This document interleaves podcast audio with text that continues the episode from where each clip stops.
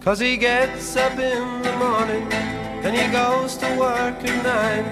And he comes back home at 5.30, gets the same train every time.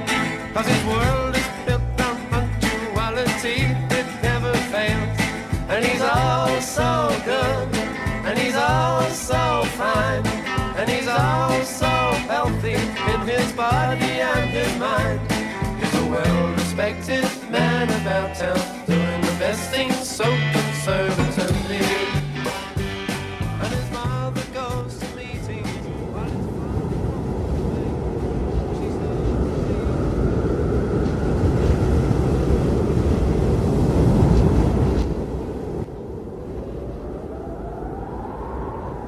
¿Has escuchado, Jorge, qué tal está yendo a Rusia en la guerra? Parece que las cosas están yendo mal, ¿no? Sí, ya desde, desde los primeros ánimos con los que fue Rusia a la guerra con mucho patriotismo, ahora prácticamente el ejército se está batiendo en retirada.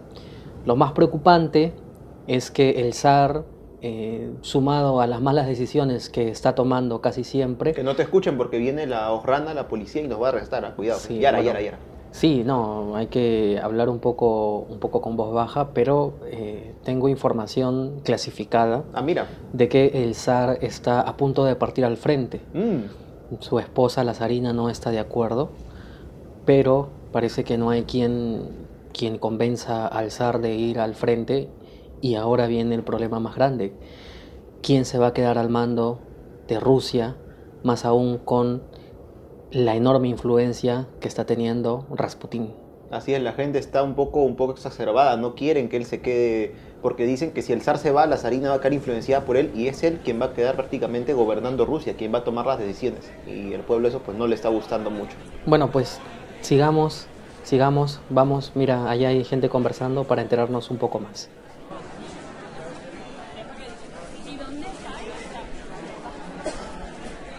Hola amigos, ¿cómo están? Bienvenidos a una nueva edición de Biografiando, siempre por las rutas de la curiosidad. Daniel, estamos en la fría, en la siempre fría Rusia.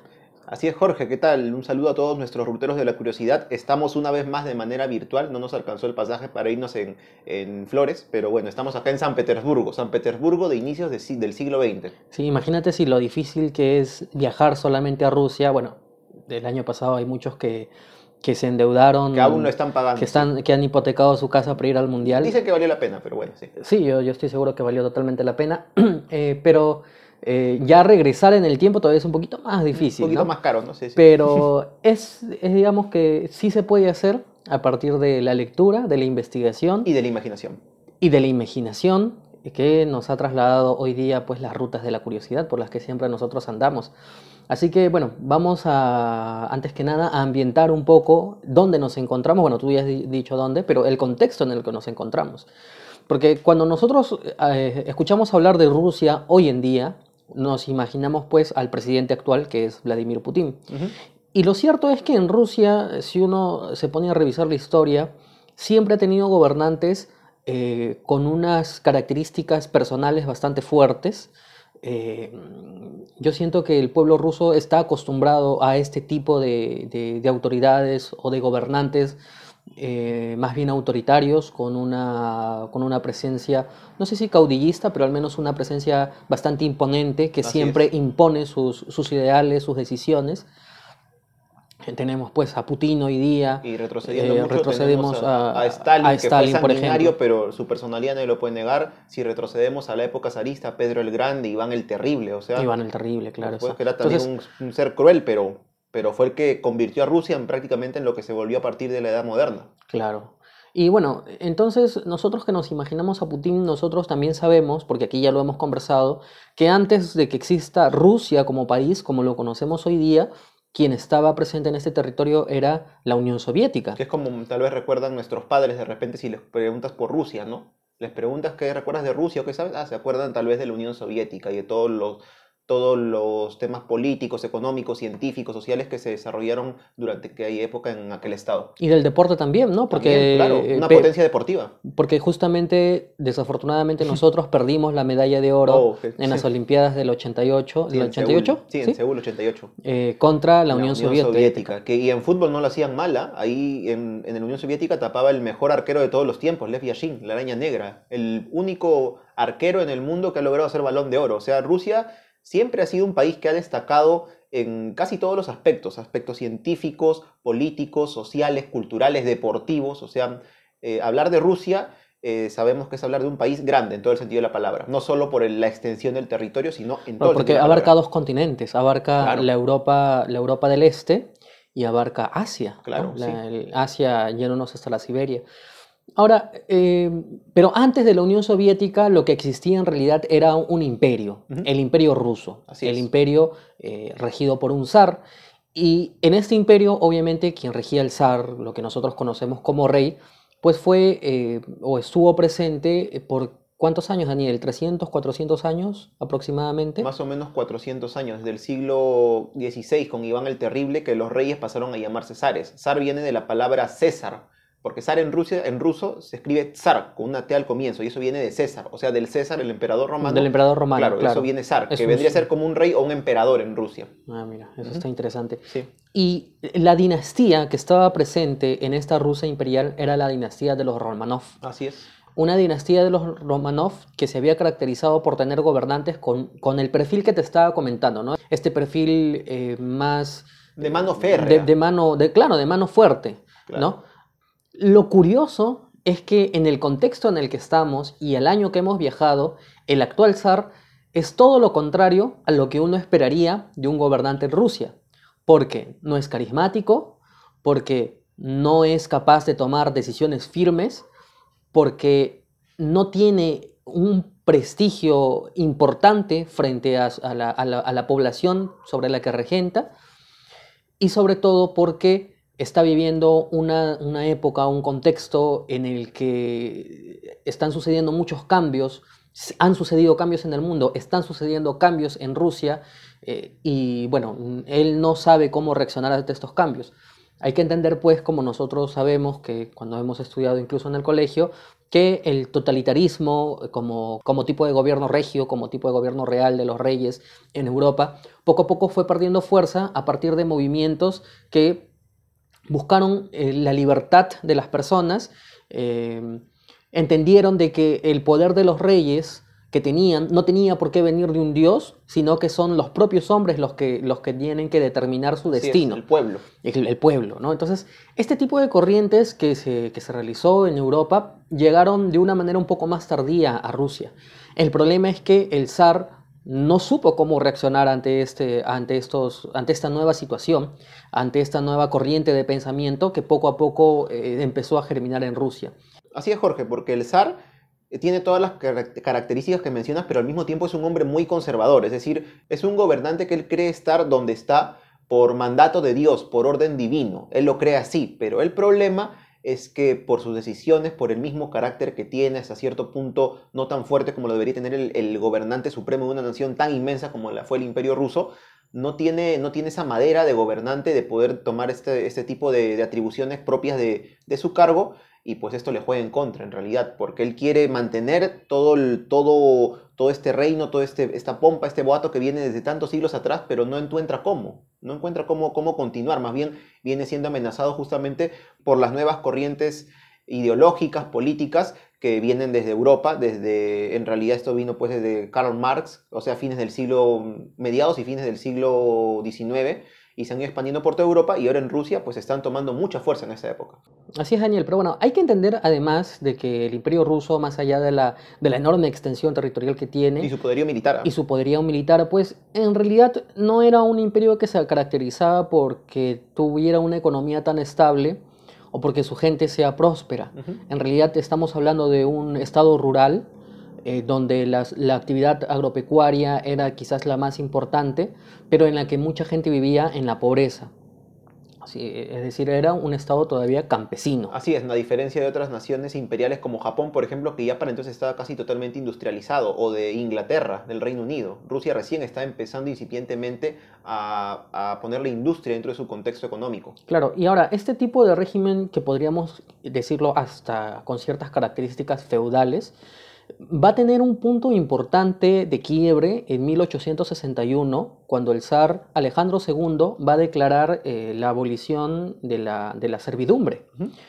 ¿Qué es lo que pasa? Que cuando se, se, promulga esto, hay muchas personas que inician un fenómeno de migración y, y digamos que eh, ya para, el, para principios del siglo XX, eh, el imperio ruso quiere eh, de alguna manera empezar a industrializar el país y comienza pues a establecer estas grandes fábricas que a su vez van a originar, a partir de la servidumbre desplazada, eh, va a empezar a generar nuevas ciudades, pero con condiciones laborales realmente espantosas. Entonces, esto va a generar un caldo de cultivo para que ideas revolucionarias empiecen a gestarse.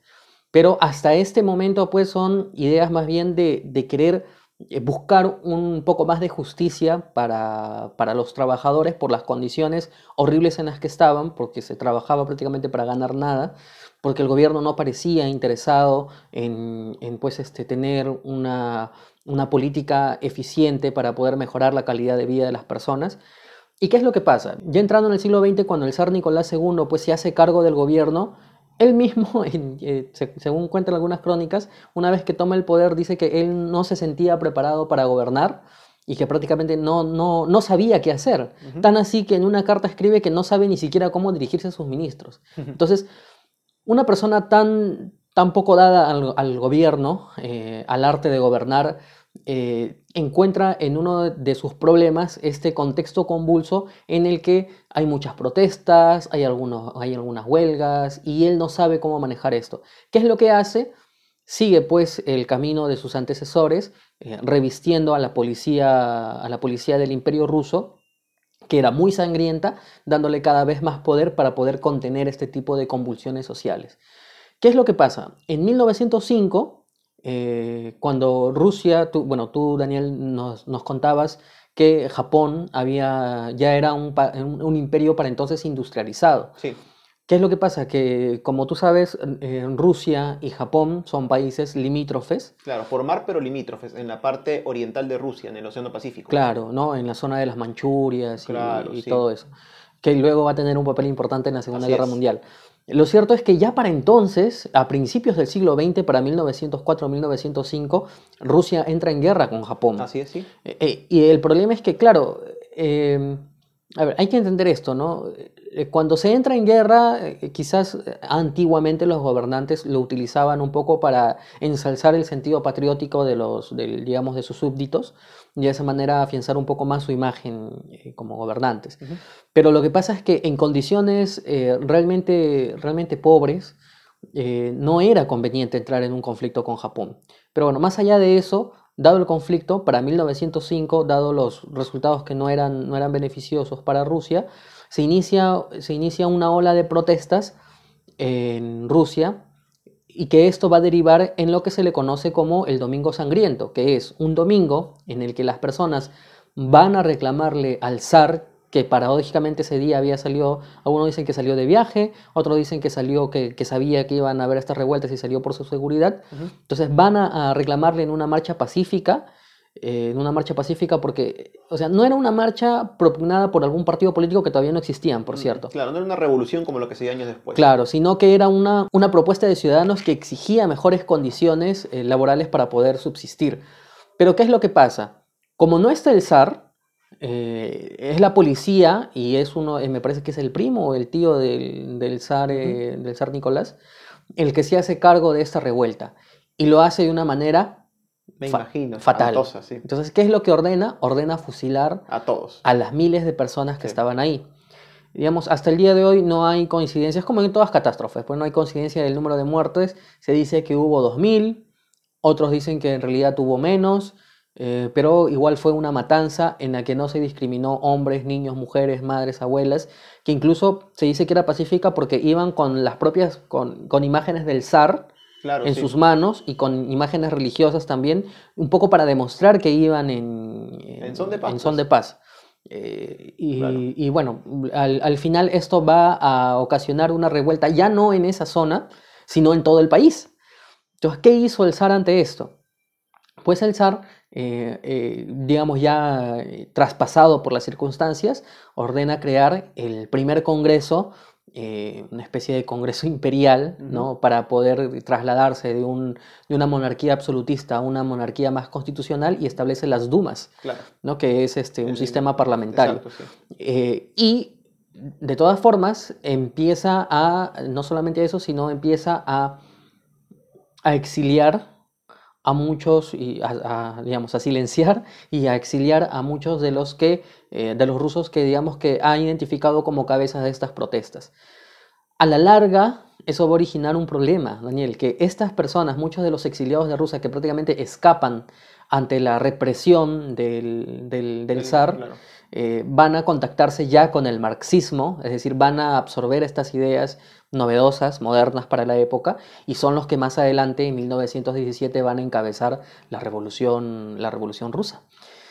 Entonces, eh, y ahora, yo sé que muchos de nuestros oyentes, Daniel, a estas alturas eh, se estarán preguntando cómo es que dicen que van a hablar de Rasputín y estamos, eh, estamos este, saltando todo el contexto de la, de la, de la Rusia imperial, pero, digamos, para entender la importancia que tuvo Rasputín en esta época, hay que entender el contexto porque sin eso sería imposible. Claro.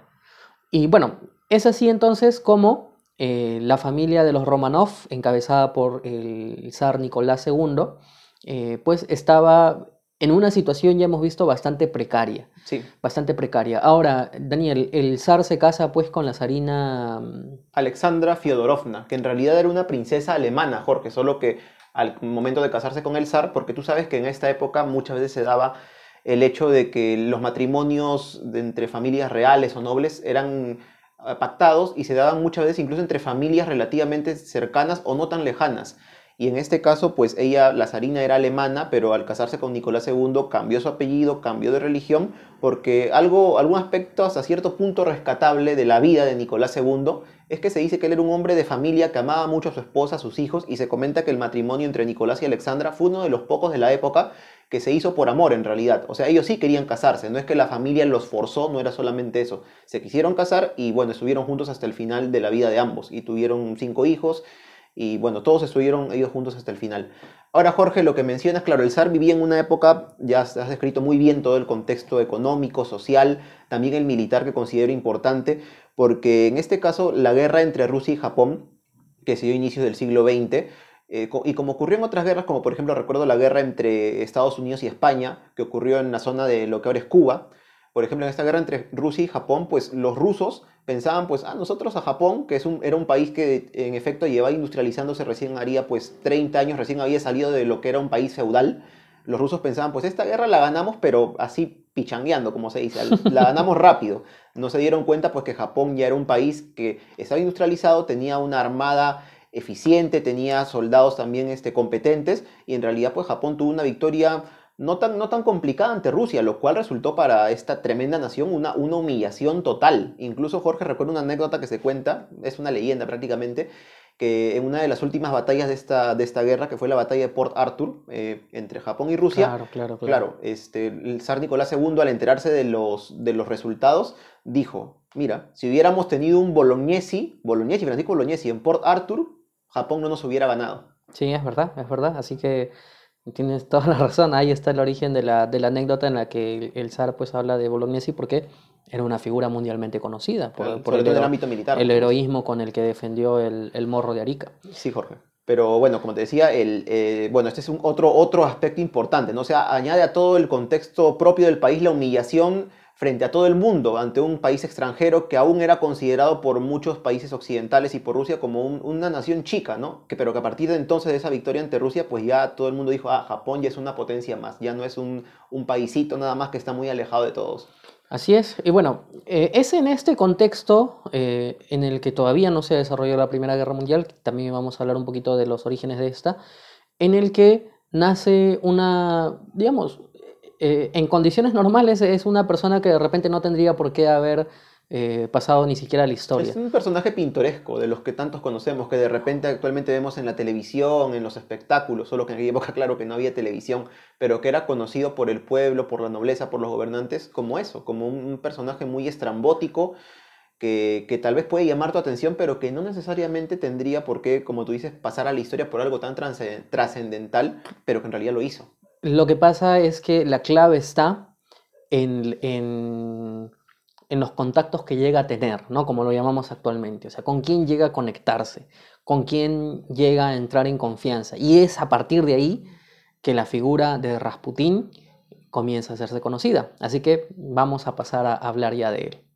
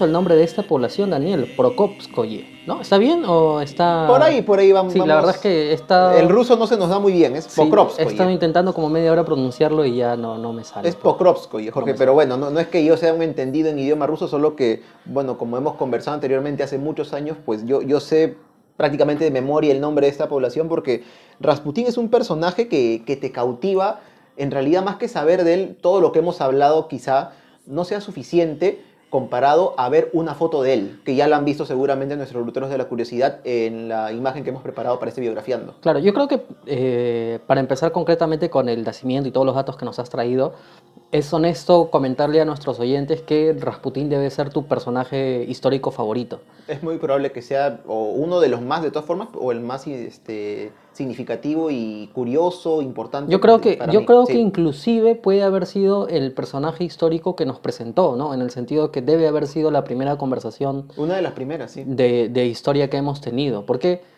justamente también para contarle a nuestros oyentes, eh, tú participabas, nosotros participábamos en un, en un foro. De internet. En un foro de internet. se hablaba de todo, se hablaba de todo. Donde se hablaba de todo y la imagen de tu avatar de este, de este, en este foro era pues de Rasputín. Así, sosteniendo un cartelito, ¿no? De decorador. Sí, sí así que eh, a mí me, me, me causó mucha curiosidad. Yo había escuchado el nombre de Rasputín, la verdad es que lo había escuchado y nada más, no, no, no lo tenía asociado a, digamos, a ningún periodo histórico, sabía que era ruso y ya está, pero justamente tú me hablaste de él y es por eso que creo que es justo quien tú nos hables de lo que significó, de su nacimiento, y yo solamente quiero decir de que efectivamente eh, Rasputín es importante porque es un personaje polémico. O sea, en la historia rusa debe ser uno de los personajes, si no el más polémico, y que además la influencia que él tuvo en la familia real va a ser determinante para eh, la finalización de la misma y para el nacimiento de la, de la Unión Soviética, no porque él lo haya querido así, pero bueno, vamos a ver cómo es que las circunstancias lo pusieron en este, en este lugar de la historia. Así que cuéntanos, Daniel, ¿dónde nació? Bueno, estamos en Siberia, cuéntanos un poco de la infancia de, de Rasputín. Antes, el último consejo que quiero darles o quisiera darles a los ruteros de la curiosidad es que de repente mientras escuchan esto o antes de escuchar los segundos que siguen en este podcast es que busquen imágenes de Rasputín en internet, búsquenlas, porque yo recuerdo eh, disculpen que hable de mí, no, pero está ventilando, dirán, pero en realidad yo recuerdo cuando era muy niño, Jorge tenía 8 o 9 años, eh, tampoco tenía acceso a internet todavía, yo recuerdo que tenía un libro muy, muy interesante sobre la historia del siglo XX que mi papá me compró y en, una, en dos páginas de este libro hablan exclusivamente de todo lo que se formó justamente, como comentaste, antes de la Revolución Rusa, que fue un suceso en el mundo. Y en este libro había una foto de Rasputín. Había un pequeño acápite en la foto donde se mencionaba que Rasputín era un monje ruso que influyó mucho en los últimos años de vida de la familia imperial. Pero está la foto de él. Y esa foto, o sea, un niño, que yo era un niño, y creo que cualquier persona que lo ve, ve como, como, como uno, uno ve, los ojos que tiene, son, tienen una mirada hipnótica el hombre. O sea, tú, tú lo ves y, parece esos personajes de cuento, un, un personaje malvado de cuento que, que te mira y, con la mirada parece como que te está diciendo, oye, te voy a hacer algo malo, ¿no? Por eso comentaba que, que si es posible, busquen imágenes de él porque eso creo yo que incluso puede cautivar más a alguien o hacerle interesar más acerca de la historia de Rasputín, más que el hecho de contarles quién fue o qué hizo o dónde nació. Con eso estoy seguro que puede despertar mucho más interés a quienes están escuchando este programa por conocer la vida de este hombre. del monje loco. Del monje loco, era uno de sus apodos, así es, Uno de, sus tantos apodos, ¿no? Sí, bueno, tuvo otros más a lo largo de su vida porque fue muy conocido justamente en todo, en todo Rusia.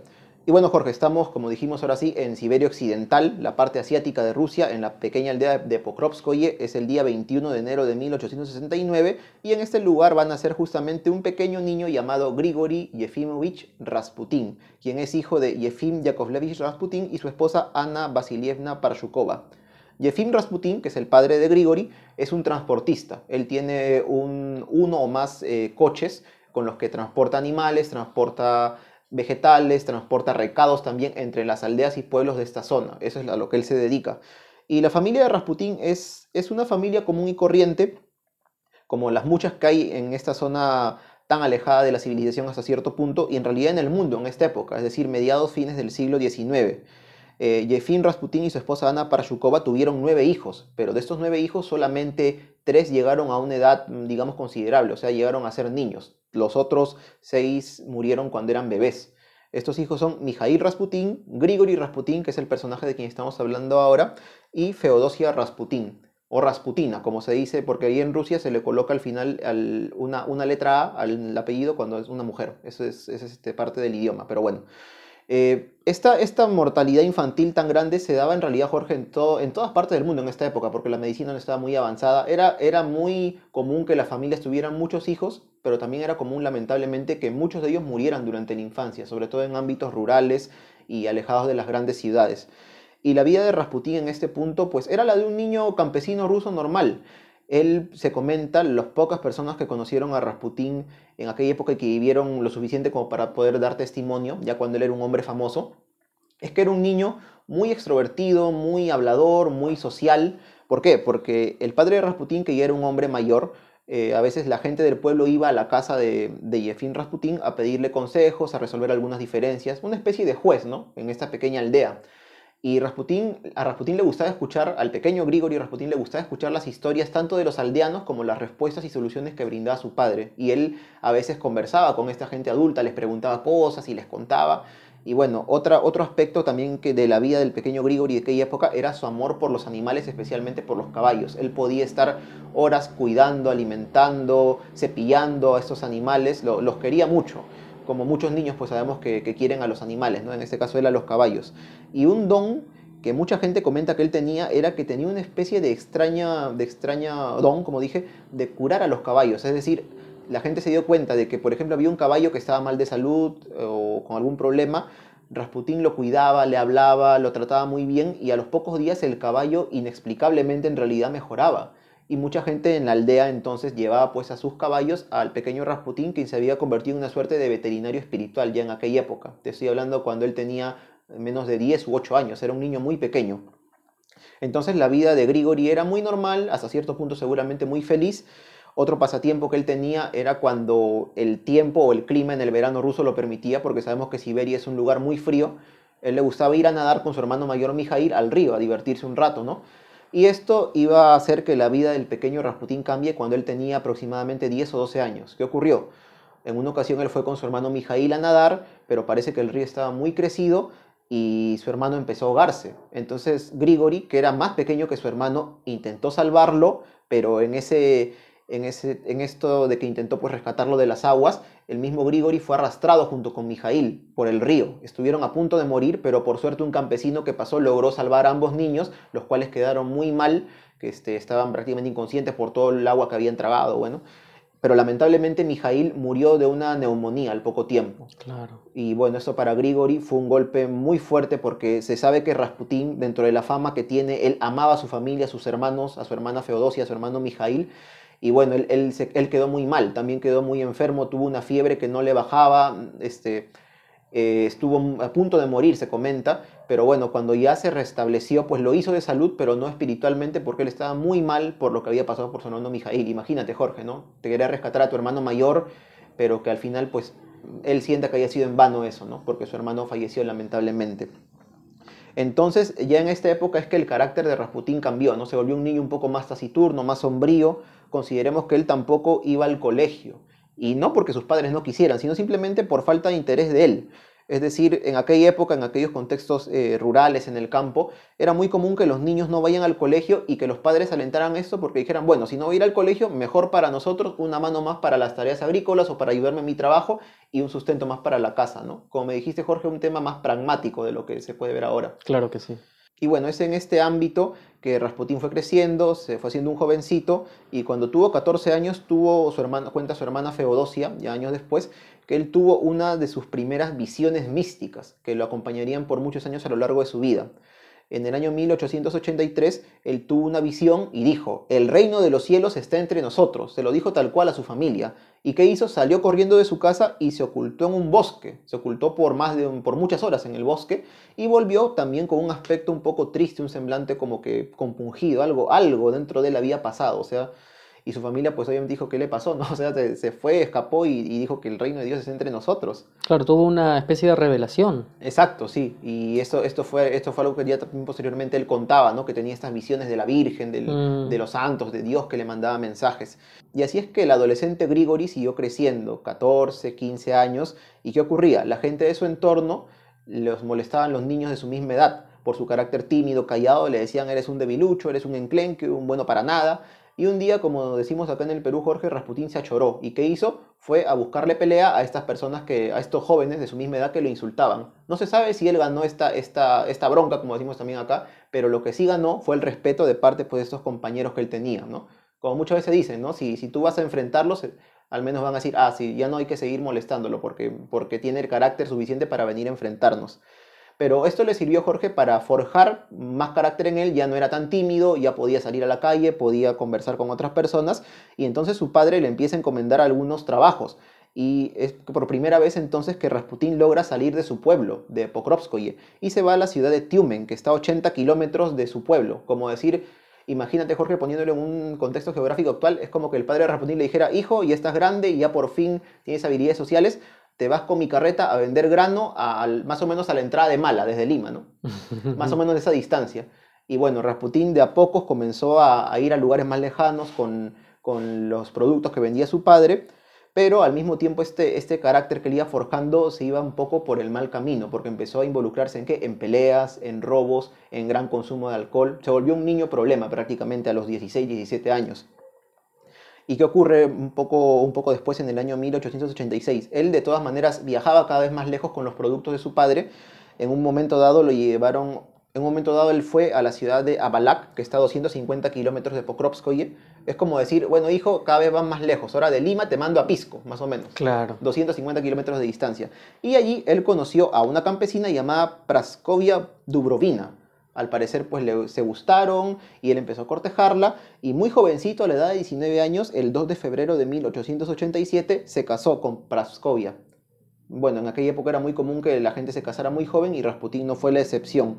Él tuvo luego algunos hijos, tuvo siete hijos, pero de esos siete solamente tres llegaron a la edad adulta. También mira la mortalidad infantil tan grande que era. Su hijo Dimitri, nacido en 1895, su hija María Rasputina, que ha sido la más famosa y hablaremos de ella al final del programa, en 1898, y su hija Bárbara en 1900.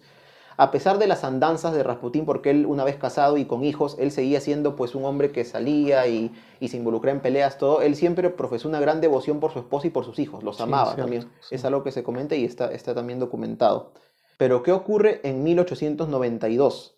Un día Rasputín simplemente se va de casa, se va de su casa y ¿sabes a dónde se va? A un monasterio, seguramente influenciado por esas visiones que él decía tener de cuando en cuando, pese a su vida tan, tan poco... Mm, tan poco correcta hasta cierto punto.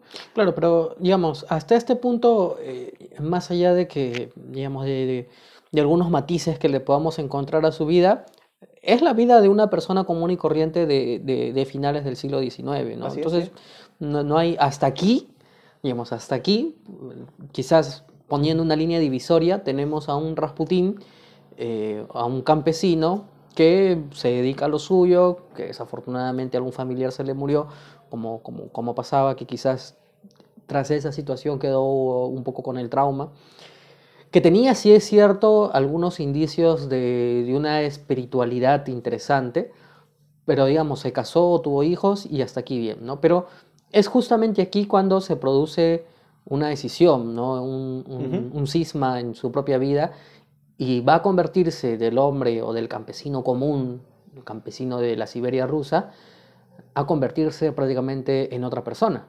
En lo que llamaban y posteriormente lo conocieron así en un hombre santo, Jorge, efectivamente. Porque claro, como te comentaba, él se fue a vivir a un monasterio y en este interín, porque estuvo unos meses allá, él se unió a una secta religiosa la secta de los flagelantes. ¿Quiénes eran los flagelantes? Eran una secta en aquella época, pues, este, desperdigados por esta zona de Rusia, que propugnaban lo siguiente, que el hombre debería bajar a lo más, a lo más profundo de los estamentos del pecado, porque así Dios, según ellos, va a tener más, más felicidad de poder perdonar esos pecados. Entonces ellos qué hacían? Como su nombre dice, los flagelantes. Eh, tomaban látigos, se golpeaban, se flagelaban, pero al mismo tiempo que hacían, hacían fiestas, hacían orgías entre ellos, hombres, mujeres, en fin, porque según ellos, pecando de esta forma, Dios con una mayor gracia te va a perdonar esos pecados que tú has cometido. Sí, bastante interesante, esta, corriente de los flagelantes. A Rasputín le gustó mucho eso, parece. Sí, sí, sí, es, es, es digamos, es la expiación a través del dolor, ¿no? Pero un dolor... Y, del, llamado pecado, pero, claro. pero esos pecados bravos, como se claro, dice. Claro, pero el dolor interpretado a partir de, de, pecar de la manera más baja posible. Y claro, las, las orgías que se armaban pues eran realmente interesantes. Debe ser, nos han contado. bueno, y, pero Jorge, en esta época, este, al unirse ya eh, a, esta secta que despertó aún más la espiritualidad que incipiente aún, ya entonces ya cada vez más grande en Rasputín, es que él parte una peregrinación por lugares santos de Rusia y en 1893 logra salir de Rusia. Se va nada menos que al monte Athos en Grecia en peregrinación y poco después llega nada menos que a Jerusalén, a Tierra Santa. Ah, mira, estuvo en. Claro, cuando Rasputín no era nadie prácticamente, o sea, no era conocido, estuvo en Tierra Santa a fines del siglo, siglo XIX. Claro, pero parte de la. en la convivencia de esta secta. Claro, como parte de esta secta, ¿no? Claro. De todas maneras, él tuvo en este tiempo, en estos años, idas y venidas entre esta secta, volvía también a su, a su pueblo natal, es justamente en esta época donde él tuvo a sus hijos, a los que mencionamos, a Dimitri, María y a Bárbara. ¿no? en este ir y venir entre estos lugares, y en 1897 es que él conoce a una persona que iba a influenciar mucho, mucho en, su, en su pensamiento y en su vida, que es el hermano Macario. ¿Quién era el hermano Macario? Era un starets. ¿Y qué es un starets, me dirás? Un starets era, es o era, bueno, un consejero o un maestro que habitaba en los monasterios o las iglesias de la rama ortodoxa. Como sabemos, en Rusia se practica la religión cristiana, pero en su rama ortodoxa, ¿no? que es diferente a la católica que conocemos acá. Y bueno, eh, se dice también que él influenció, influenció tanto el hermano Macario Rasputín, que probablemente es allí donde él aprendió a leer y escribir, porque Rasputín hasta entonces era un campesino analfabeto, como dijimos, ni siquiera había ido al colegio, solo veía cosas prácticas de la vida. Ahí se dice que aprendió a leer y escribir. Y bueno, en esta época él vuelve a, nuevamente a su aldea Pokrovskoye, ya se queda un tiempo mayor, y ya para el año 1900 se había vuelto una especie de líder religioso, ya tenía algunos adeptos, un pequeño séquito en su aldea, tanto así que logra construir una pequeña capilla en la casa de su padre, de Yefim Rasputin, porque él aún vivía, o sea, la casa familiar de Rasputin, su esposo y sus hijos, era dentro de la casa de su padre, ¿no? Como a veces ocurre, ¿no? Viven en una misma casa. Pero bueno, su padre era muy, hasta cierto punto muy activo con todo este tema de la espiritualidad de su hijo. Incluso una de las fotos más famosas de Rasputin, ya tomada cuando era una especie de celebridad en la corte imperial, y él aparece rodeado de sus seguidoras. Entre estas seguidoras aparece el padre de Rasputín en esta foto. Se muestra hace un momento. Sí, sí, sí. sí. un señor así barbón, como él, un poquito más, más gordito, ¿no? Pero, pero está ahí, ¿no? Y bueno, en estos años, Jorge, ya en el siglo XX, entre 1902 y 1904, Rasputín viaja a Kazán, que es una ciudad grande de Rusia, en donde su fama y sus seguidores pues se acrecientan. Y es ahí Jorge en Kazán, en donde él logra conocer a uno de los líderes religiosos de esta ciudad, y es este líder religioso, parece que Rasputín le cayó tan bien a esta persona, que lo manda con una recomendación a San Petersburgo, que era lo máximo, era la capital del imperio ruso, donde vivían los zares, la ciudad más grande, y bueno, es así que no se sabe la fecha, pero es entre 1903 y 1905 que Rasputín por primera vez en su vida llega a San Petersburgo decidido, como mucha gente como llegan a migrar pues a grandes ciudades, decidido a triunfar.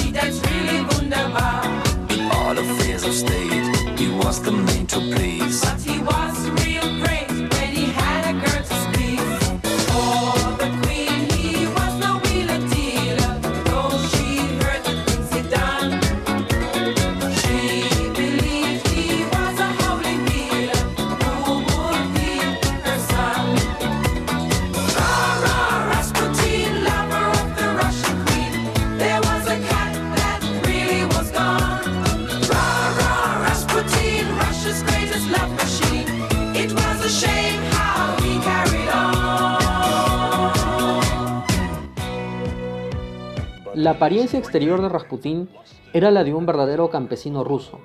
No era ni alto ni petizo, vigoroso y de espaldas anchas. Sus ojos, de un gris acerado, estaban muy hundidos bajo la arcada superciliar.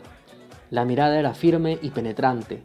Poca gente podía sostenerla sin bajar los ojos o mirar para otro lado. Ahí se ocultaba una fuerza de sugestión a la que no podían sustraerse los seres fácilmente influenciables el pelo largo caía sobre los hombros, lo que hacía que se pareciera a un sacerdote o un monje. La cabellera era, era marrón, espesa y pesada. Rasputín tenía un chichón en la frente, lo ocultaba cubriéndolo con cuidado con el pelo. Siempre llevaba un peine con él y lo pasaba a menudo por su cabellera brillante, como impregnada de aceite.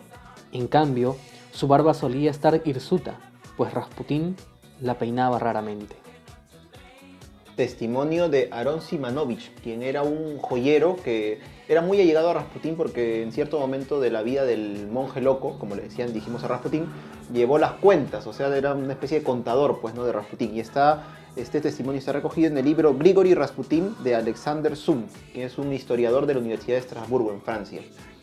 Eh, lo que yo te quería preguntar, Daniel, era, eh, digamos, más allá del testimonio eh, en este libro que está muy bueno, es, eh, si es que es cierto lo que se dice de Rasputín, aparte de la mirada penetrante que, sabemos que la tenía, probablemente una capacidad de sugestión bastante interesante. Bajo esa mirada, justamente. Eh, sí, algunos dicen, yo lo, considero un poco improbable, o poco probable, quiero decir, eh, que tenía una capacidad hipnótica en las personas, es decir, que generaba un estado de hipnosis algunos lo han catalogado como lo que se les conoce como mentalistas, que quizás yo podría considerarlo este, más posible, consciente o inconscientemente. Pero una de las, de, las, digamos, de las tantas extravagancias que tenía era que aparentemente él nunca se bañaba y que tenía un olor rancio, eh, Desagradable. absolutamente desagradable. Y aún así tenía un éxito con las mujeres y algunos dicen que hasta con los hombres bastante importante.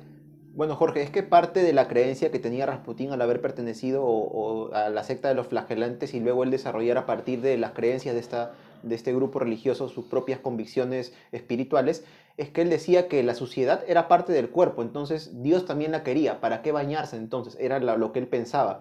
Y otra cosa, Jorge, que él también contra, lo que él estaba en contra, era el uso de cubiertos. Él no usaba cubiertos en la mesa, comía todo con la mano. Decía también, como parte de su creencia, que uno no debía tomar los alimentos con otra cosa que no sea justamente las manos. Así que imagínate, ¿no? O sea, comía con las manos, no se bañaba, no se dice lavaba las manos, me imagino que sí, porque y es un tema de salud, pero, o sea, No, pero No era- es, no un, un- es no un- era un- es un tema de salud moderno. bueno, no sé en esa Sí. época, porque o sea, imagínate, siempre comer con las manos y nunca lavártelas llega un punto en que no, no. Pero bueno, es, es justamente como mencionas, ¿no? Es increíble que a partir de esto, porque tú te imaginas una persona que no se baña, que come con las manos de una forma tan desagradable, entonces dirás, ¿cómo es que tuvo tanto éxito entre la gente, ¿no? Quizás una de las claves es la espiritualidad y digamos el discurso espiritual religioso que él traía consigo, ¿no? Porque, eh, por ejemplo, a las mujeres les decía eh, de repente a alguien que estaba enferma, porque él, aparte de todo, era una especie de curandero, eh, pero no de un curandero con, con hierbas, sino de un curandero con imposición de manos, ¿no? Es decir, claro. Claro, alguien que te cura a partir de la imposición de manos, De de, los un, de un rezo, ¿no? Entonces él decía, para que, porque él se hacía llamar a sí mismo portador de Dios, ¿no? Casi, casi como, nos, Un enviado. como un pues. profeta, podríamos Sí, decirlo, claro. ¿no? Como un profeta, como un enviado de Dios. Y él decía, para que Dios, para que Dios entre en tu alma, yo tengo que entrar en tu cuerpo. Mm. Entonces, mediante esa manera, no sé si convencía, o, o- sí, obviamente que debe haber convencido a muchas personas con quienes tenía pues este, relaciones sexuales, porque se conoce, uno de los tantos apodos que tiene Rasputín es la de máquina sexual. Sí. Se dice que tenía amantes por montones Sí, muchas mujeres de la nobleza rusa. de la nobleza e incluso, e incluso, eh, estamos a, a entrarnos ya un poquito en lo que toca, eh, in- incluso se dice que fue amante de la propia zarina, de la esposa del zar. Claro, que no estaba comprobado, pero se, tanta era su Sí. influencia dentro de ella que es algo que no podría ser hasta descabellado pensarlo, ¿no? En realidad. Claro, pero bueno, nos habíamos quedado pues en que Rasputín ya en San Petersburgo empieza a originar, eh, digamos, un, un círculo amical eh, bastante interesante porque ya empieza a codiarse con gente importante. Sí, Jorge, y como dijiste, pues Rasputín, a pesar de estas características no tan agradables que hemos mencionado de él, eh, eh, aparte de la mirada hasta cierto punto hipnótica o peculiar que tenía, como, como dijiste, como, como leíste en la descripción del, del libro, mm, como dijeron, ¿no? mucha gente había que no podía sostenerle la mirada, o sea, tenías que bajar la mirada ante él. Pero ¿qué más? O sea, él, él sabía de esto, sabía de su condición de monje, de starets, de hombre religioso, ¿Y qué hacía? Al momento de hablar o darte respuestas sobre algo, lo hacía con frases cortas y misteriosas. Incluso hay gente que dice que él, cuando hablaba, no usaba sujeto, verbo y predicado, sino solo sujeto y verbo, solo verbo y predicado. O sea, era una forma de hablar enigmática, que muchas veces funciona, ¿no? O sea, te hace ver a alguien como Te que más interesante, te claro, sí, sí, claro. sí. Eso más su mirada y sobre todo un poco un tema un poco más, un poco más, como decimos acá, solapa, o sea, más inconsciente en realidad, es que él manifestaba una especie de filoeslavismo. O sea, ¿qué ocurría? En aquella época, en Rusia, pues había mucho, mucho arraigo de ideas venidas de Europa Occidental, pero él decía, yo a pesar de todo, a pesar de, lo, de, lo, de que puedo ser un hombre de Dios, un portador de su palabra, en fin, una especie de profeta, como dijiste, yo soy un campesino ruso, soy un mujik, como se le conocía a los campesinos rusos. Y soy eslavo como todos, o sea, todos mis hermanos son los obreros, los campesinos, eso es lo que él propugnaba. Tanto así, Jorge, que con el tiempo, ya cuando iba adentrándose cada vez más en clases sociales y ganando el más prestigio y más poder incluso, llegó a espetarle a algunos nobles rusos en su cara. No tenéis ni una gota de sangre rusa ustedes, les decía. Porque claro, muchos de ellos tenían familia pues lejana, bueno, pero que venía de Alemania, de otros sitios, ¿no? O sea, démonos cuenta con esos tres aspectos, cómo es que Rasputín, en efecto, de a poco fue eh, creciendo eh, dentro de la sociedad rusa, o sea, y, este, llegando cada vez a más círculos más influyentes dentro de la nobleza, dentro de duques, condes, hasta que finalmente, aunque finalmente digamos que es el principio de muchas cosas, el 1 de noviembre de 1905, Rasputín tiene su primer encuentro con el zar Nicolás II y su esposa Alexandra. A través de sus contactos, de sus influencias, alguien logra decirles al zar, oye, quiero presentarte un hombre santo, un hombre de Dios, ¿no? Reunámonos con él. Y tanto impresionó Jorge al zar que el mismo zar escribió en su diario, ¿ah? conocí el día de hoy con Alexandra a un hombre de Dios. Eso puso, Claro, imagínate. ya a partir de ahí, obviamente, pues, es decir, si yo conozco a alguien y le, y le incluyo el título de hombre de Dios es porque voy a confiar probablemente ciegamente en sus consejos. Claro, o al menos empezar, ¿no? De a pocos hasta ya creer que es infalible y solamente es él. Claro. Y aquí pasa algo que digamos que la familia, la familia imperial lo tenía un poco escondido, que era la salud del zarevich, ¿no? Del, el del- príncipe, del príncipe, heredero. heredero. Claro. Él tenía una enfermedad que es la hemofilia, esta enfermedad pues que genera hemorragias internas a partir de contusiones pequeñas, es decir, una pequeña caída O una pequeña, un pequeño corte, tal un vez. pequeño corte origina pues una hemorragia muy intensa y esta enfermedad pues mantenía en una situación de bastante fragilidad al zarevich y el punto es que eh, una vez más vamos con el con cómo es que ve la sociedad rusa a su rey y cómo es que estaba acostumbrada a verlo, ¿no? E- Ellos entendían pues que el zar era una figura imponente, importante y la familia imperial entendía de que no podían mostrar debilidad y por tanto la, la enfermedad del zarevich no podía ser conocida por la plebe. Entonces se mantenía oculta. Pero ¿qué es lo que pasa? Que no encontraban soluciones ante una enfermedad, obviamente, que es, que es, digamos, importante. Y cuando se contactan con Rasputín, es Rasputín quien le va a iniciar una especie de tratamiento al zarevich. Incluso hay una crónica recogida de un día en el que Rasputín estaba fuera de la ciudad y que es llamado con urgencia porque el zarevich pues estaba enfermo de fiebre y había estado con dos días de Por fiebre una hemorragia que por una hemorragia interna. Entonces llega Rasputín, conversa con el zarevich y lo increíble, cuentan las crónicas, obviamente no hay manera de poder contrastarlo con la, con la realidad, es que tan solo conversando el príncipe con, con el príncipe inmediatamente se recuperó, se quedó dormido y se le pasó la fiebre.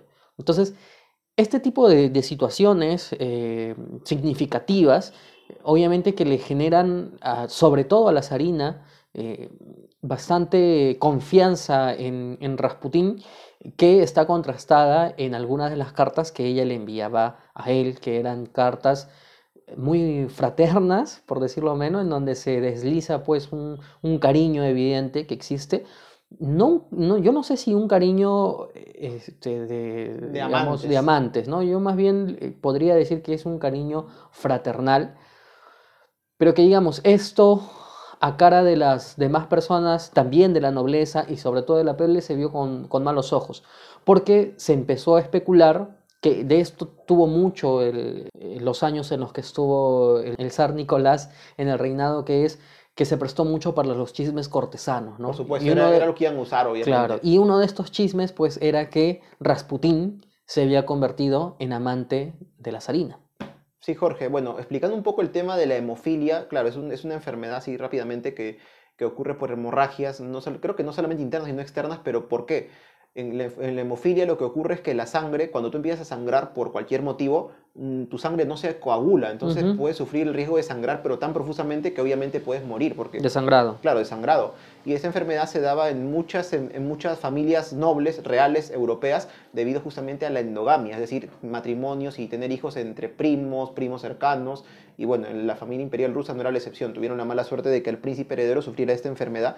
Y en efecto, pues, como Rasputín no se sabe cómo logró hasta cierto punto curar al zarevich de esto, algunos dicen que fue por medio de hipnosis, no se sabe, hizo que el zar, y sobre todo, como dijiste, la zarina Alejandra, viera pues a Rasputín como su salvador, ¿no? Este hombre nos va a llevar a la cumbre, ¿no? Está curando a nuestro hijo y siguiendo sus consejos, pues nos va a ir muy bien siempre, porque es un hombre muy espiritual, es un, es Claro, un, y- un hombre enviado de Dios. Claro, pero el, el tema aquí es que pues Rasputín no se quedó en el papel de- del curandero o del médico de la familia real, sino que empezó a darle consejos a la zarina y Sí. empezar, empezó a darle consejos al zar. Esto fue visto con absolutos malos ojos, no solamente por la nobleza, que no entendían cómo un hombre campesino, bueno, algunos, ¿no? Quiero decir, los, los contrapuestos al, al zar, porque hoy otra parte de la nobleza que pues se llevaba muy bien con, con Rasputín, porque o eran amantes o eran sus seguidores. o claro, ¿no? Pero incluso para el pueblo, que a pesar de que Rasputín se identificaba mucho con el pueblo, el pueblo no veía bien, con buenos ojos, porque eh, para la mentalidad de los rusos en aquel entonces, el que un campesino se codiara tanto con, el, con su rey, con el zar, indicaba pues que el zar no tenía, digamos, había perdido, eh, eh, había perdido cierta imagen. Claro, Jorge. Bueno, este, yendo un poco antes de continuar hablando acerca de la influencia de Rasputín en la familia imperial rusa, porque la tuvo todavía hasta el momento de su muerte, años después, eh, unos datos que tenía es que en 1906, a fines de ese año, Rasputín cambió su apellido. Cambió su apellido de Rasputín a Rasputín Novik. Porque, ¿qué pasó? Novik significa nuevo en ruso. ¿Qué ocurría? Eh, muchas veces uno, si busca información de Rasputín en internet, va a encontrar que la palabra Rasputín viene de la palabra en ruso que significa disoluto, vulgar, obsceno, como se comenta que era la conducta pues, de, de, de Rasputín. Se dice que él era así, entonces este, este apellido que él tiene viene a partir de esa conducta. Pero ¿qué ocurre? En realidad, en realidad, y lo he constatado con el traductor de Google, ¿ah?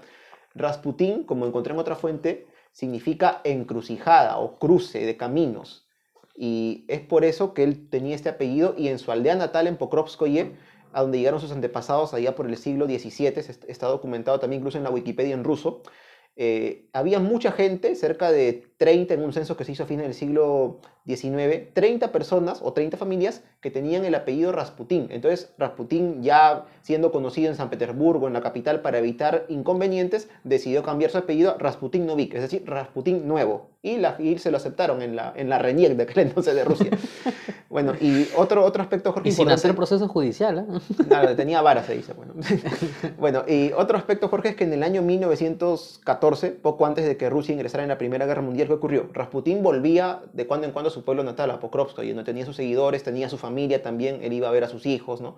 Este, y a su esposa, aunque luego sus hijos me parece que fueron a vivir a San Petersburgo, pero bueno, en una de estas visitas, ¿qué ocurrió? Una mujer llamada Kionilla Guyeva se acercó a él entre toda la muchedumbre y lo apuñaló en el estómago. Lo apuñaló, Rasputín quedó herido, cayó al suelo, se dice, y la mujer gritó, he matado al anticristo, dijo.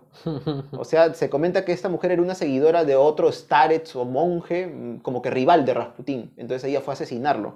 Pero Rasputín logró, con la fuerza que tenía, ponerse en pie, neutralizar a la mujer y luego lo llevaron a un hospital donde terminó respondiéndose de las heridas.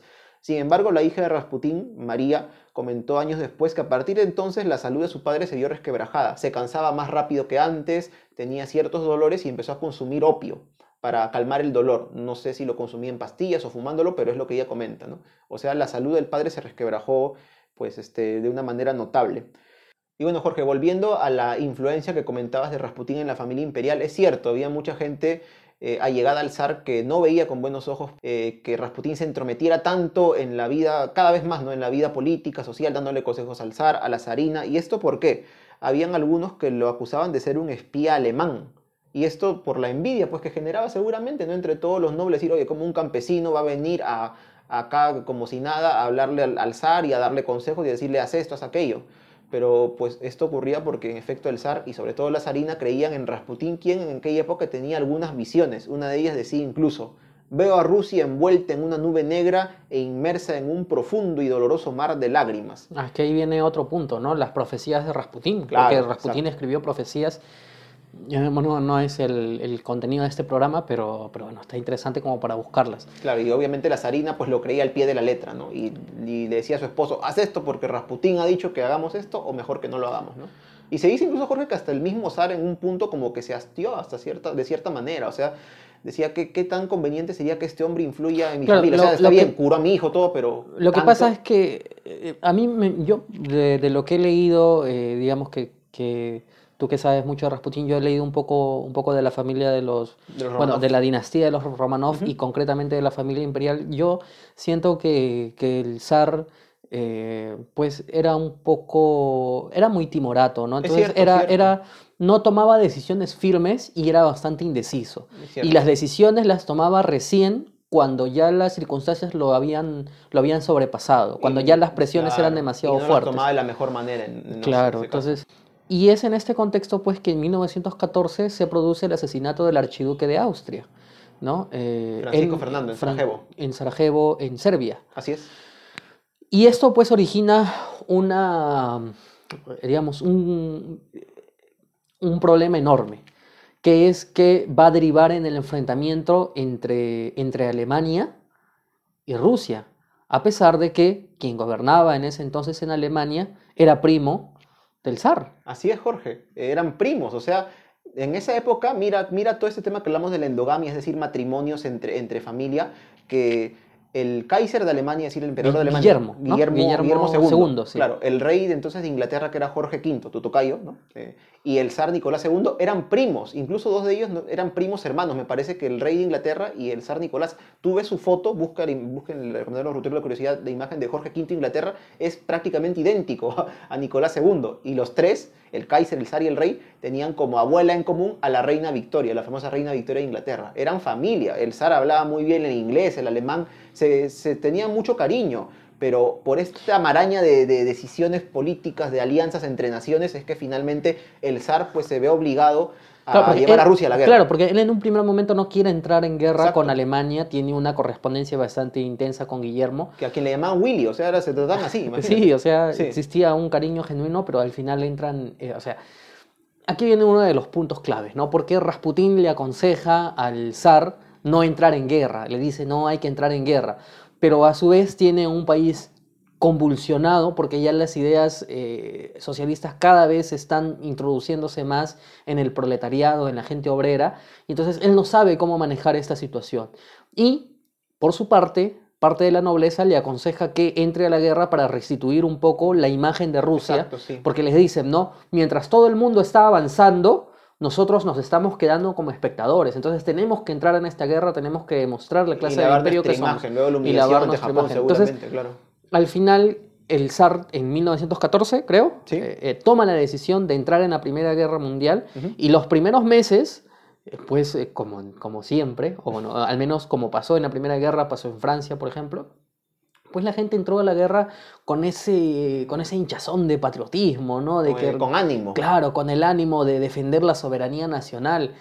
Lo que nadie sabía en ese entonces es que todos los países europeos estaban encaminados a la guerra, a, digamos, a- para, para ese entonces, la guerra más cruenta de la historia, Claro. con batallas que tuvieron millones de personas en una sola batalla. Claro. Entonces, eh, Rusia entra a la guerra, pero no le va bien. no le va bien. No le va bien, tiene muchos reveses. Bueno, va a haber un programa seguro en donde hablemos ya de la Primera Guerra Mundial, de las campañas, de las batallas.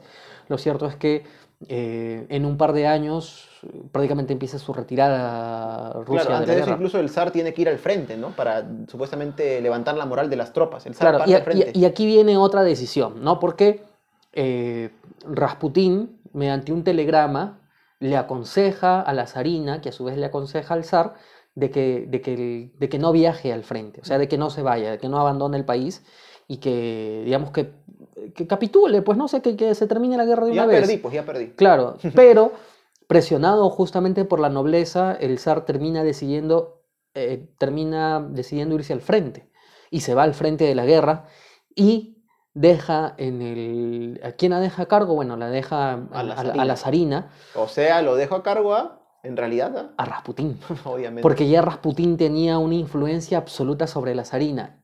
Y, y una vez que se va el rey, prácticamente Rasputín se traslada a Palacio a vivir ahí, porque ya sus, sus ingresos eran prácticamente diarios.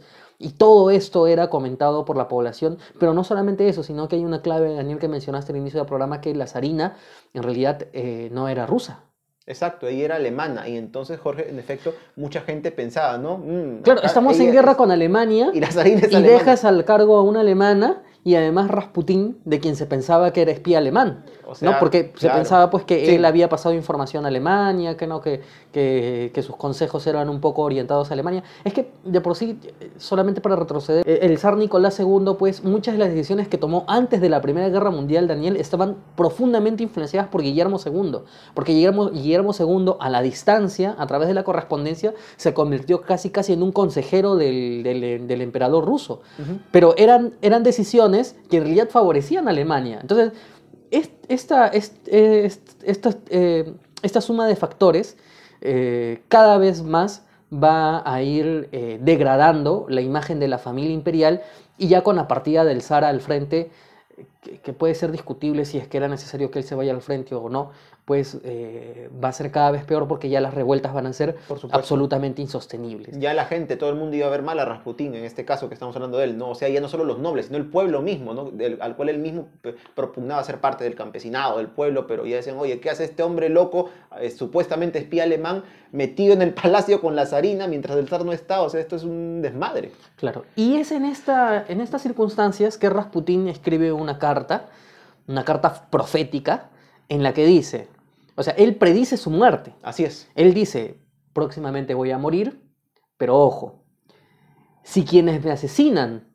es mi propia gente, Mis decir, hermanos. mis hermanos, el pueblo, no te preocupes, le escribe a la zarina, no te preocupes, estate tranquila, porque el imperio ruso se va a sostener Y tu familia va a y tu, vivir. tu familia va a vivir y tus hijos van a, a- A a seguir la sucesión del trono.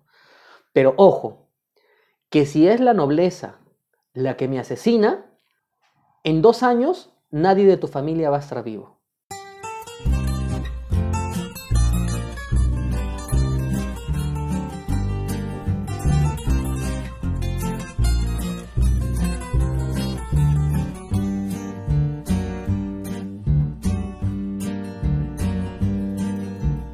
Выйду пред долина, в небо погляжу i platočkam pjostrim kosi pa vežu. Aj ne, ne, ne, ne, ne, aj ne, ne, ne, ne, ne, ne, ne, kosi pa vežu. Aj ne, ne, ne, ne, ne, aj ne, ne, ne, ne, ne, kosi pa vežu.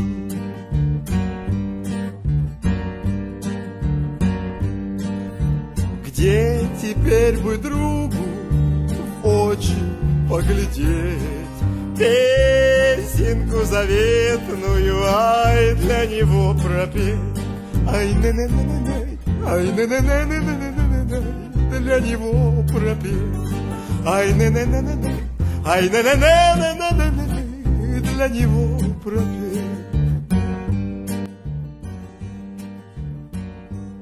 En la noche del 30 de diciembre de 1916, el príncipe Félix Yusupov invita a su palacio a Rasputín para realizar una cena.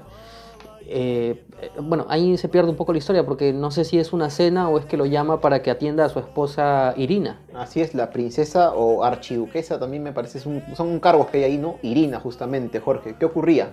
Ya en esta época tan convulsa, con el zar en el frente, con Rasputín prácticamente tomando decisiones para gobernar Rusia, ya empezaron pues a plantearse, sobre todo entre los nobles, algunos atentados para poder acabar con la vida de Rasputín y con, y con esto, pues según ellos, acabar con su influencia en la corte, ¿no? Y bueno, uno de estos atentados que se planeó justamente fue el perpetrado por el príncipe Félix Yusupov, el duque Dmitry Pavlovich y un político llamado Vladimir Purishkevich. Ellos conspiraron, dijeron, tenemos que matar a Rasputín, ¿cómo hacemos? Y entonces esto... Y entonces, ¿qué ocurrió? La esposa del príncipe Félix Yusupov era justamente la princesa Irina. Y ellos dijeron, mira, tu esposa es muy bella, es muy bonita y no conoce a Rasputín. ¿Qué te parece si hacemos una treta? Como que lo llamamos, como tú dices, no se sabe si es para una cena, para que la conozca, o de repente decimos que está enferma y que venga a curarla, pero él obviamente no va a querer faltar a esta cita, porque él, pues, sabemos su fama de promiscuo, de hombre que gustaba conocer mujeres, en fin. Viene a tu palacio, lo envenenamos y lo matamos. Todos estuvieron de acuerdo con eso y se hizo el plan. Y en la noche del 30 de diciembre de 1916, Jorge, como dijiste, Félix Yusupov invita a Rasputín a su casa y pues este, lo primero que hace Rasputín al llegar, pues, bueno, ¿dónde está la, la duquesa, la princesa Irina? ¿Dónde está? ¿Dónde está? Quiero conocerla. Entonces Yusupov mintió diciendo, no, ella está atendiendo ahora unos invitados, quedémonos acá, en una especie de sótano que había, pero con muebles, ¿no? Y Claro, él, o sea, poco". él le hizo creer que había una fiesta. Exacto, una reunión, una fiesta. una sí. reunión. Y bueno, de todas maneras, en la planta superior, en la primera planta en todo caso, porque Yusupov y Rasputín estaban en una especie de sótano, estaban esperando pues Pavlovich y Purishkevich, ¿no? Es- Esperando pues la muerte en realidad de Rasputín, que se, se lleve a cabo el atentado. Para esto, ellos qué habían hecho? Habían dispuesto una serie de bocadillos de pasteles con cianuro, pero cada pastel tenía tal cantidad de cianuro que se dice era suficiente para matar un regimiento de hombres. Ellos dijeron, nos queremos asegurar, ¿no? Y bueno, le ofrecieron comer a Rasputín, que en un momento parece que no quiso, pero luego aceptó ante la espera, aceptó, comió un pastel, comió otro pastel, pidió vino, le dieron vino, también mezclado con cianuro, Rasputín se lo tomó y en vez de morir lo que hizo fue pedir la guitarra y ponerse a cantar algunas canciones. Obviamente Yusupov empezó a sudar frío. ¿Qué le, esto no está haciendo efecto el cianuro. ¿Qué Claro, pasa? no? ahí creo que a Yusupov se le, digamos, se le, se le pararon los pelos y dijo, este hombre es el, es el santo que prometía ser, ¿no? Sí, Porque, este, no este- muere, ¿no? Este No- hombre no muere. Claro, ¿no? y entonces es que sube, le dice un momento a Rasputín, espera un ratito, ¿no? Sube, lo único que se dice que Rasputín en un momento pidió agua porque la garganta le ardía como el fuego, es lo que él dijo, lo único, el único efecto que le hizo el cianuro. Subió donde Purishkevich y Pavlovich y, oigan, el condenado no muere, ¿qué hacemos, no? O sea, Claro, pero mientras tanto hay que decir de que, de que los demás implicados en el asesinato estaban arriba haciendo bulla para dar a entender de que efectivamente había una fiesta. Claro, estaban haciendo bulla, haciendo voces seguramente, ¿no? Como si en efecto la duquesa estuviera en la parte superior de la casa este, atendiendo pues a, sus- a la reunión y a quienes estaban allí. Pero bueno, al ver que Rasputín no moría, ¿qué pasó? Purishkevich y Pavlovich le dijeron a Yusupov, ¿sabes qué? Toma esta pistola, baja y mátalo. Métele un balazo porque es la única forma de asegurarnos de que muera, ya que el veneno pues, por algún motivo no le está haciendo efecto. Es entonces que Yusupov, eh, que en un momento él mismo lo comenta en una entrevista que le hicieron en idioma francés ya en sus últimos años de vida, en los años 70 más o menos, él comenta que con mucho temor bajó con la pistola, encontró a Rasputín de espaldas mirando un cuadro que había en esa sala, en, en esa especie de sótano, y entonces también con mucho temor le apunta a Rasputín y dice, Rasputín lo llama. Rasputín voltea, se sorprende al ver pues obviamente Yusupov con un arma y le dispara, ¿no? No se indica dónde le disparó, pero se, se comenta que el balazo pues hizo que Rasputín cayera al suelo. Pero se levantara prácticamente al instante, gritando, ¿no? Traidor, Yusupov, ¿qué te has creído? Y fuera a corretearlo, como se dice, hasta, y Yusupov pues asustado se fue por las escaleras hacia la parte superior donde estaban Purishkevich y Pavlovich, ¿no? Mientras Rasputín con la herida, pero aún con tanta fuerza como para salir, dicen que incluso pudo arrancar la puerta de un golpe, o sea, bueno, se sabe que cuando uno está herido la fuerza te viene de golpe, ¿no? Pero bueno, este, ¿qué pasó? Entonces ellos redujeron a Rasputín, lo, golpearon hasta que él quedó inconsciente, se dice que incluso le rompieron muchos huesos, ya cuando él estaba totalmente inconsciente en el suelo, y dijeron, bueno, ¿qué hacemos con el cadáver? Entonces, bueno, no nos queda otra más que, más que arrojarlo al río. O, de repente lo, lo envolvemos y lo tiramos, qué sé yo, ¿no? Pero entonces se dieron cuenta, acercándose a Rasputín, de que Rasputín todavía estaba respirando, no había muerto pese a los golpes, pese al balazo, pese al veneno. No, dijeron, vamos a hundirlo en el río. Era diciembre, que en esa época es el invierno en Rusia. Hicieron un agujero dentro del río y lo arrojaron pues ahí el cadáver. Fue a los días que finalmente se encontró pues el cuerpo ya sin vida, ahora sí de Rasputín. ¿Y qué ocurrió? Cuando se le hizo la autopsia, hay fotos incluso del cadáver de Rasputín en internet, eh, se supo de cómo, cómo es que había muerto por ahogamiento. Es decir, que él había logrado, incluso se dice las ataduras que le pusieron liberarse un poco bajo el agua, pero bueno, parece que, o sea, es- estuvo vivo hasta ese momento, hasta que, hasta que lo tiraron al río. Respiró pues y ya finalmente quedó ahogado. Fue de esa manera, de, con una muerte un poco difícil de lograr, un asesinato difícil de llevar a cabo, que acabaron los días del el monje loco de Rasputín. Sí, bueno, una historia, eh, diría yo, casi de, de terror, ¿no? O sea, una película eh, Gore, ¿no? gore, este, y, y sobre todo porque Rasputín, pues, aparentemente no quería morir. Mm, sí, e incluso No, porque hay, hay, este, este, hay algunos artículos, ¿no? ahorita no- recién me he, acordado, me he acordado de eso, de que comentan que hay una condición especial de algunas personas en el estómago, en el aparato digestivo, que hacen que justamente el cianuro no le haga efecto. Parece que Rasputín tenía esto, es por eso que tomó tanto veneno, pero no murió por eso.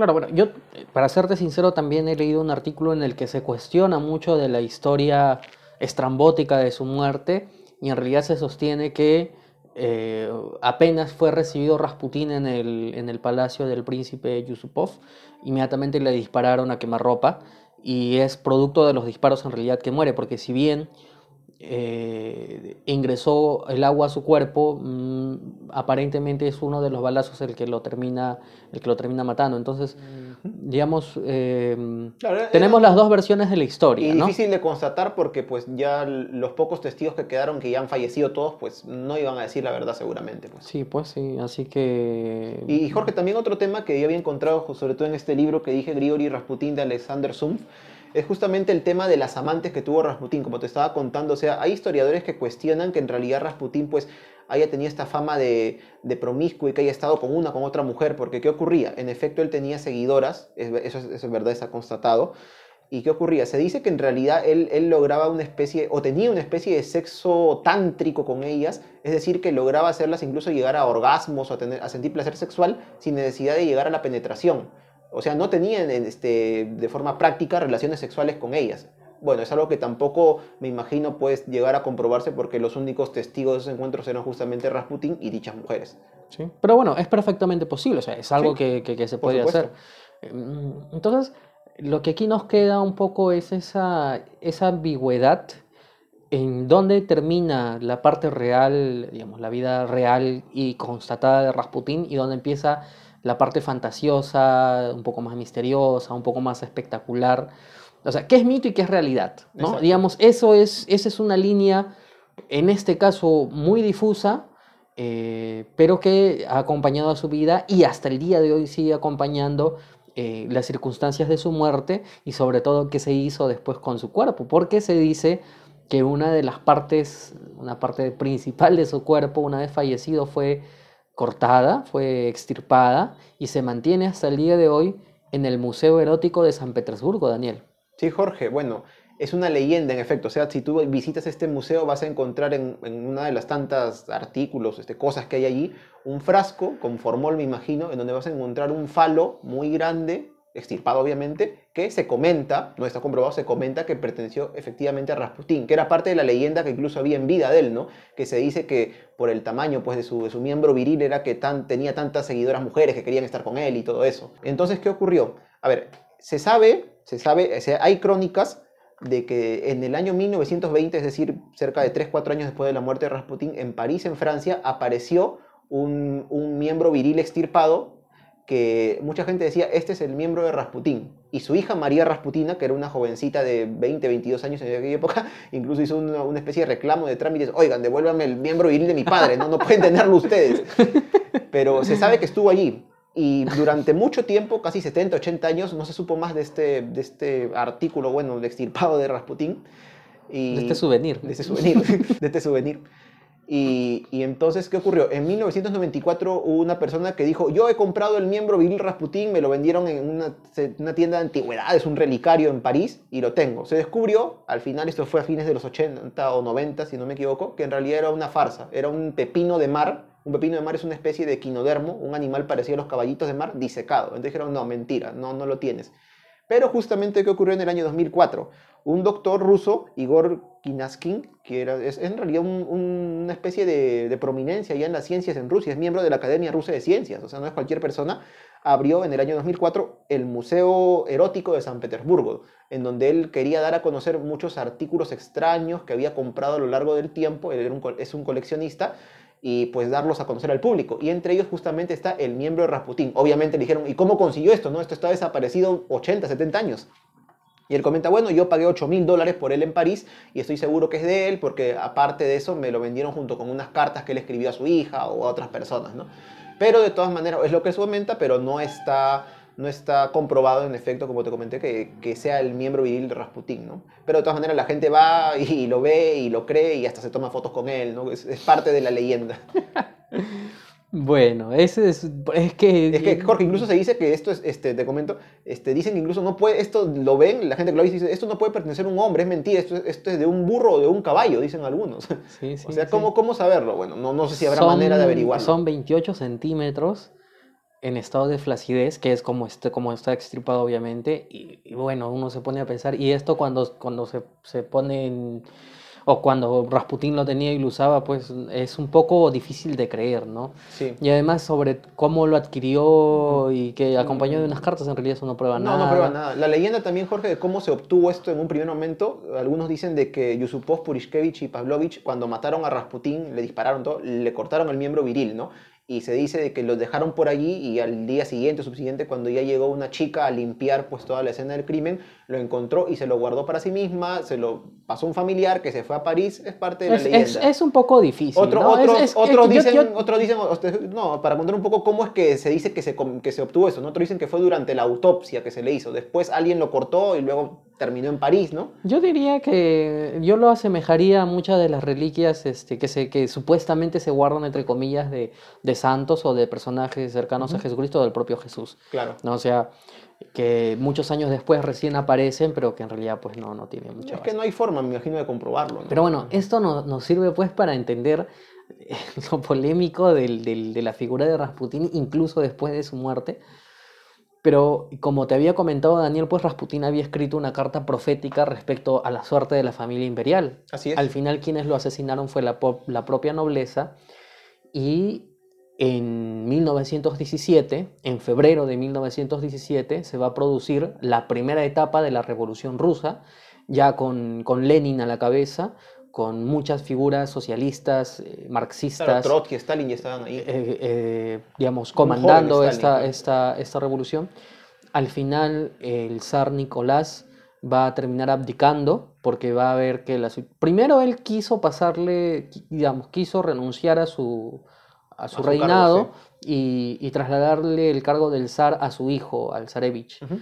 Eh, no, no logra, es, que ya era imposible, o sea, la revolución era tal en que toda la población estaba levantada, ya los propios nobles se habían volteado contra él, ya incluso la propia Duma, eh, que era afín al, al zar, ya ellos también habían volteado y le habían dicho, no, sabes qué, esto ya no puede seguir así, entonces mejor, mejor, mejor, abdicas, nosotros nos quedamos como un gobierno provisional mientras que cuidamos de ti.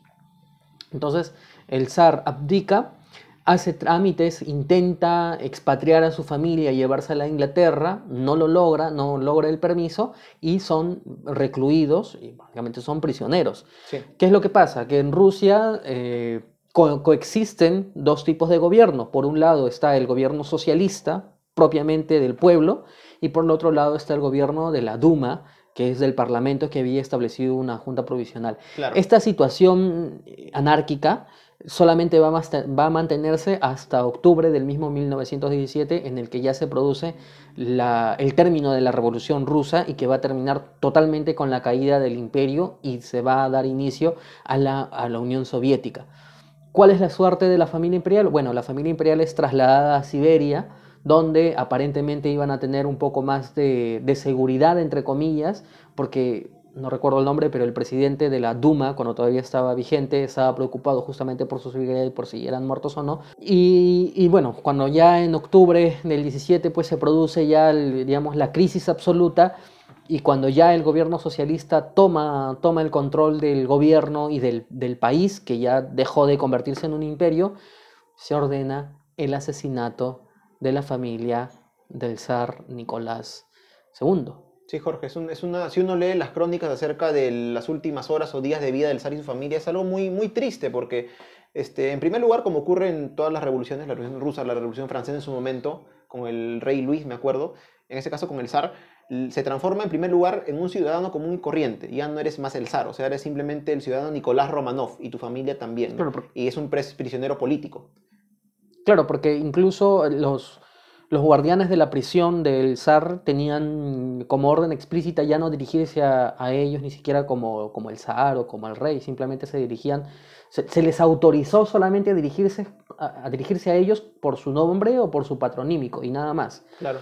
Y cada vez estaban en una situación más deplorable y al final lo triste quizás yo creo es que eh, no solamente es ejecutado el zar y la zarina, sino es ejecutado con sus cinco hijos. Al mismo tiempo, todo. Sí, es una, es tiempo. una- uno, como te digo, Jorge, lee las crónicas, es un momento muy emotivo porque está bien, yo lo veo así, ¿no? Nicolás II tomó muchas decisiones equivocadas a lo largo de su vida, pero no sé si al menos su familia, o él incluso, no sé, merecieron correr esa suerte, porque ellos como familia eran una familia, digamos que ejemplar, ¿no? O sea, era una familia que se quería mucho, el esposo con esposa, los hijos, y en, en el último momento pues, de, de la vida de ellos, de los, de, de los miembros de la familia imperial, les mintieron, les dijeron van a partir a otro lugar, fue así que los encerraron en un sótano y de la nada apareció el comité, el pelotón de fusilamiento, leyeron rápidamente la sentencia, que supuestamente era solamente para el zar, pero ahí acabaron con la vida de todos y bueno, es muy emotiva la- las últimas horas de vida del zar Nicolás. Claro, Sie- bueno, siempre, esto- siempre zar, nunca inzar. Sí, bueno, esto sucedió el 18 de julio de 1918 Sí. y bueno, el zar, su familia, cuatro sirvientes, como tú dices, fueron llevados al sótano y fueron ejecutados. Fueron ejecutados todos. Sin más, sí. Em, según algunos dicen que uno de, algunos de sus hijos quisieron esconderse, La verdad es que yo me imagino que fue un cuadro absolutamente sangriento, porque Sí, da la orden, el zar como que no entiende muy bien Primero la lo orden. matan a él y al Zarevich. Claro. Y luego en esos segundos sus hijas y su esposa se quedan pues petrificadas o bien seguro querían correr algo y ahí es que les disparan y a empiezan a dispararles Claro. y ya se y además es una ejecución sucia no que no es una ejecución limpia en el sentido de que te disparan a la cabeza al corazón y ya quedas ahí sino que empiezan a disparar por todos lados es casi como una bueno es una es una Es un matanza asesinato, claro. y, y lo curioso es pues que el, se ocultó los cadáveres, es decir, se informó de la muerte del, del zar, pero no se informó de la muerte de sus hijos y por eso es que por muchos años, por muchos años, se creyó en Rusia de que en realidad sus hijos sí habían logrado escapar. Algunos Incluso, ellos, sí. incluso el propio gobierno soviético informó que, que sus hijos se habían puesto a salvo, que la zarina y que sus hijos se habían puesto a salvo cuando en realidad los habían asesinado. Es Joseph Stalin, años, muchos años más tarde, que va a confirmar que ellos fallecieron e incluso todavía se mantenía muchas de las, de las teorías de que habían logrado escapar, algunos de sus descendientes, algunas de sus hijas. Ya en muchos años posteriores, estamos hablando ya De años, 1970, no, sí, 1960 y tantos, no sé, Sí. algo por ahí, se encuentra recién la fosa en donde Exacto. estaban depositados los cadáveres. Se encuentra una fosa, se hace estudio, se puede determinar que es el zar con, con su esposa y tres de sus hijos, y, no, y faltan dos. Sí.